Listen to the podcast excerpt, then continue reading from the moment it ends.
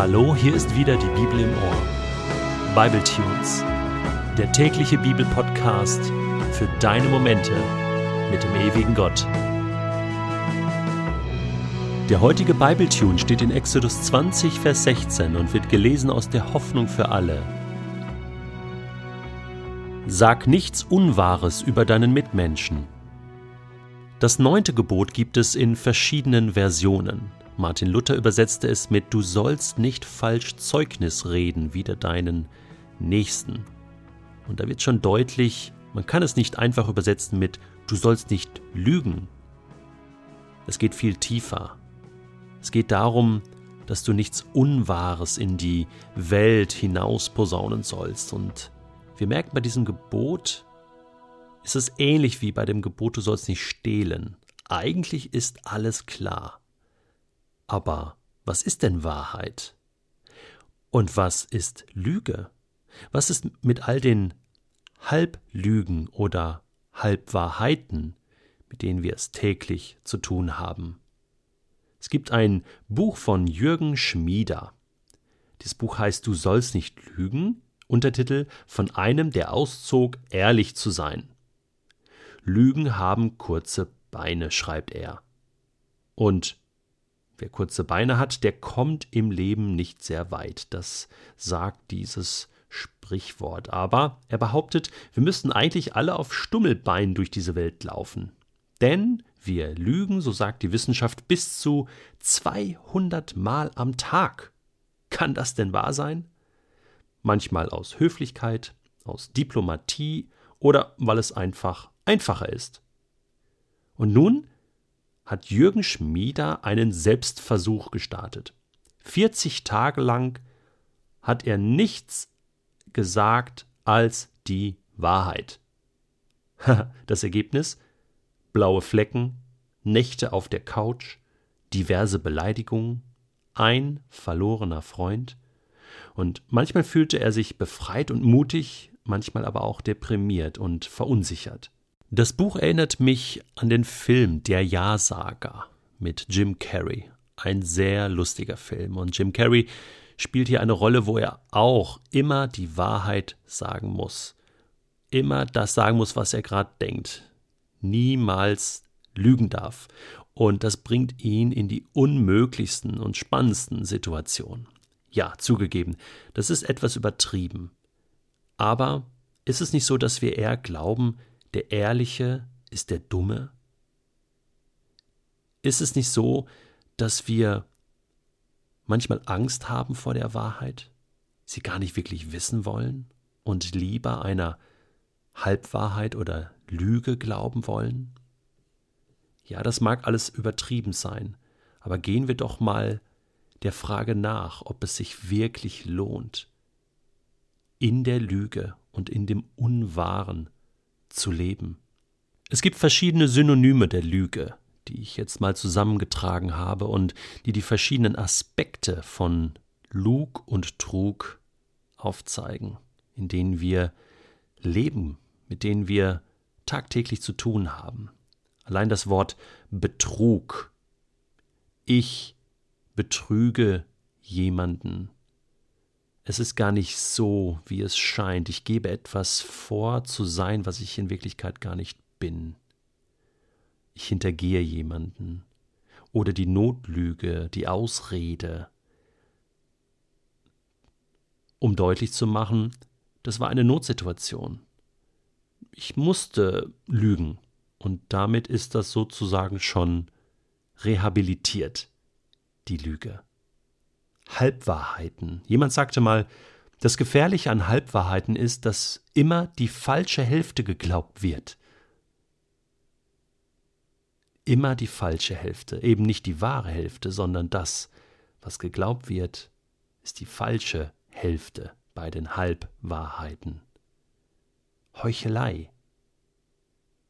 Aber auch schlecht über andere reden. Das ist auch im Bereich der Lüge. Denn nicht immer stimmt das, was ich da sage. Und der andere ist ja gar nicht dabei.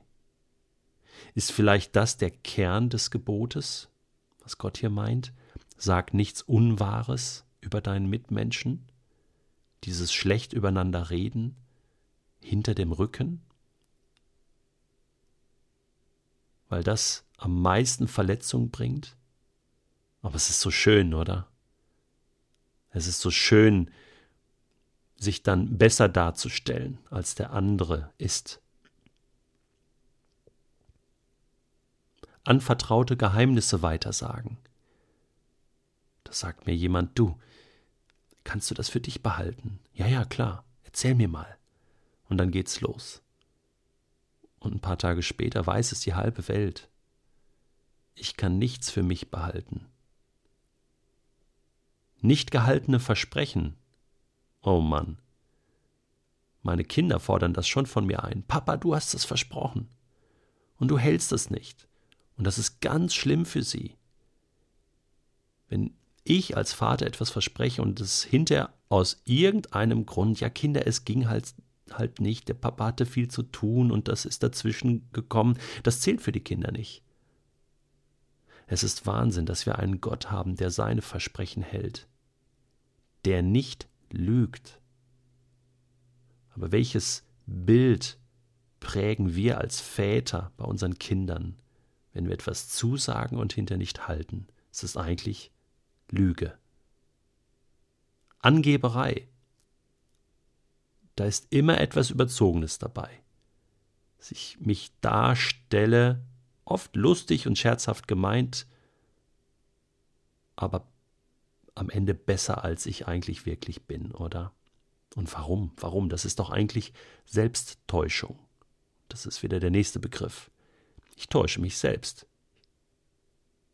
Am Ende glaube ich noch, dass ich wirklich der bin, den ich da vorgebe. Verleumdung, Rufschädigung.